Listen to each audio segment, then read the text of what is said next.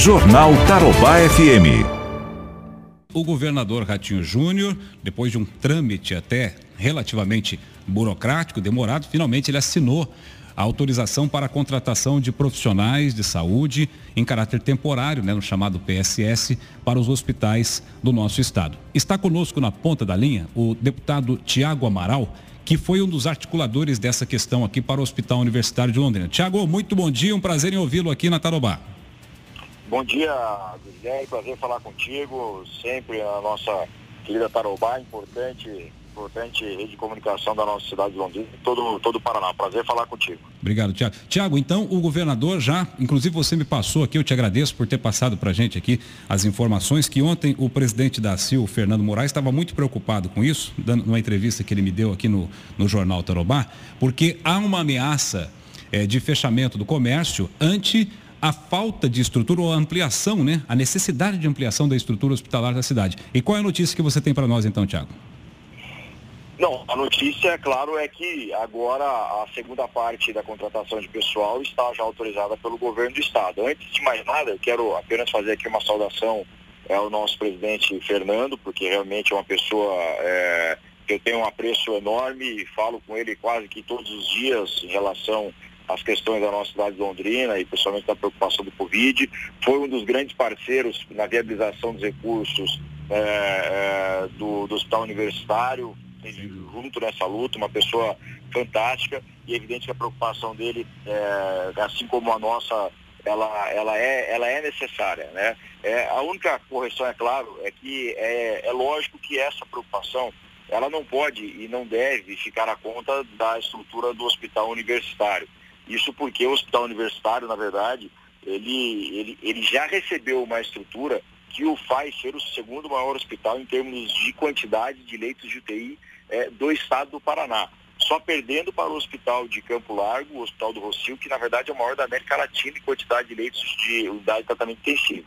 Então, o hospital universitário até fevereiro ele contava com 40, 40 leitos de UTI, o que já é um número bastante elevado, e é, de março para abril, nós já, vi, nós já havíamos viabilizado outros 40 leitos. Nós já dobramos a capacidade de atendimento em termos de, estrutura de UTI do hospital universitário. Isso graças à competente Vivian, que é a nossa, a nossa diretora superintendente do hospital, e toda a sua equipe de trabalho. E é claro e evidente o apoio do governo do estado.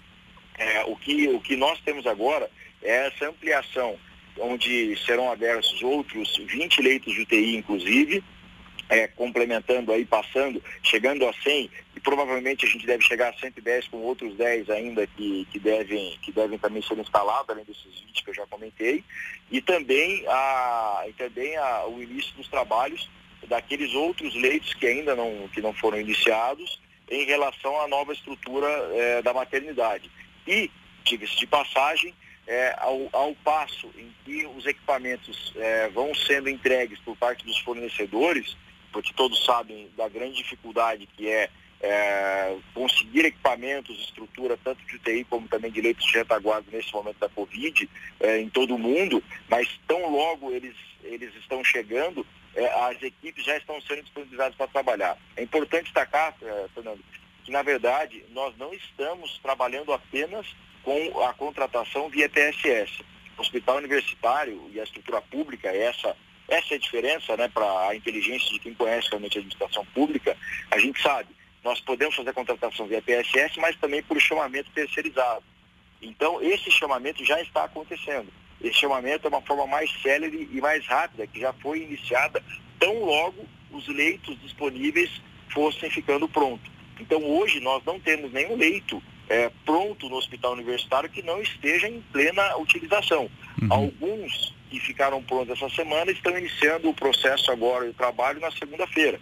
Então, é, é, claro que o, o, empenho hoje de toda a sociedade londrinense é, em não aumentar a quantidade de casos, ela tem sido fundamental. Uhum. Mas, sem dúvida nenhuma, essa estruturação que está sendo feita, mesmo diante de toda a burocracia, mesmo diante de toda a demora que a administração pública normalmente está cometida, da qual, diga-se de passagem, sou também um grande e severo crítico, essa burocracia absurda que a gente tem, é, com certeza absoluta a estrutura do hospital universitário está hoje sendo a grande sustentação para que os números de casos é, de Covid e de morte de fato não se dobrem ou, ou, ou tripliquem na nossa cidade de Londrina, sem dúvida nenhuma.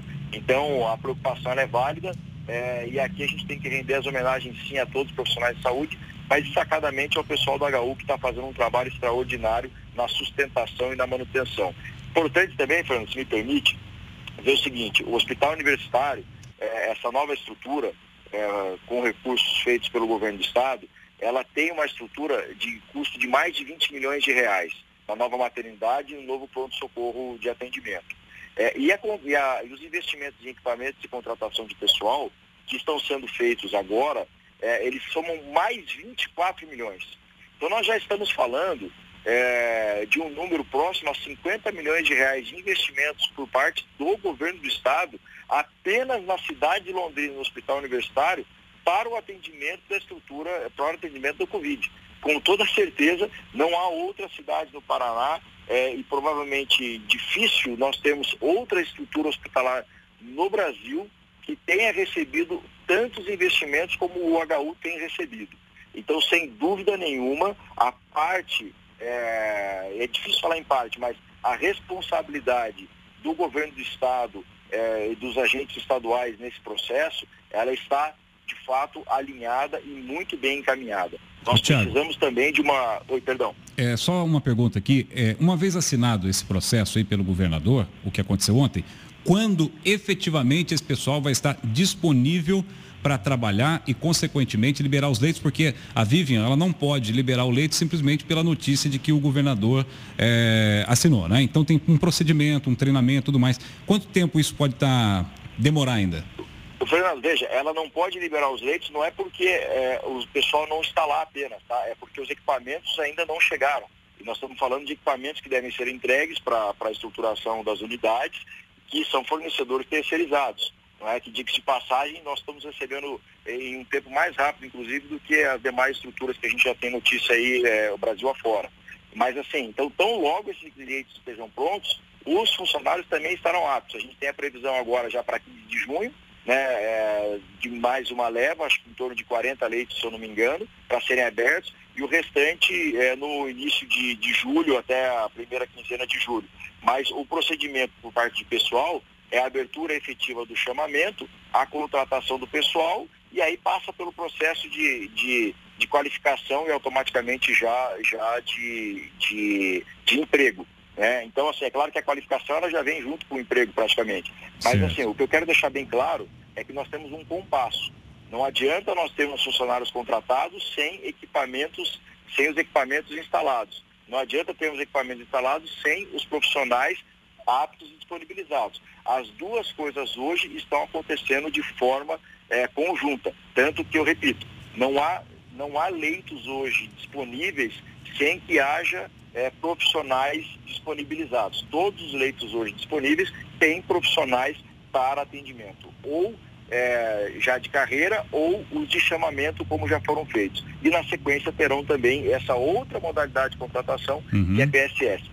É apenas, é apenas modalidade de contratação, não é ausência de funcionário, é modalidade de contratação. Dinheiro tem, estrutura agora está chegando. Então isso é importante deixar claro, é, para não gerar um, uma, uma, às vezes uma, uma contra-informação, é, atribuindo ou levando responsabilidade de fato a uma direção que não deveria ser e que não é, como é o caso da eventual é, falta de pessoal que foi levantado dentro do HU. Não, não, não confere isso. Né? Então é importante a gente entender que o HU tem um cronograma, é, que todo mundo tem ciência, quem está trabalhando na área, e as outras ações necessárias para segurar crescimento da, da, contaminação e também os outros tipos de tratamento, de retaguarda e a utilização dos demais hospitais, que a gente tem hospitais fantásticos em Londrina, tem que ser articulada por uma outra entidade, obviamente não pelo hospital universitário. Então acho que as coisas dentro do hospital universitário a gente pode falar mais, elas estão caminhando realmente na medida daquilo que foi, que foi planejado.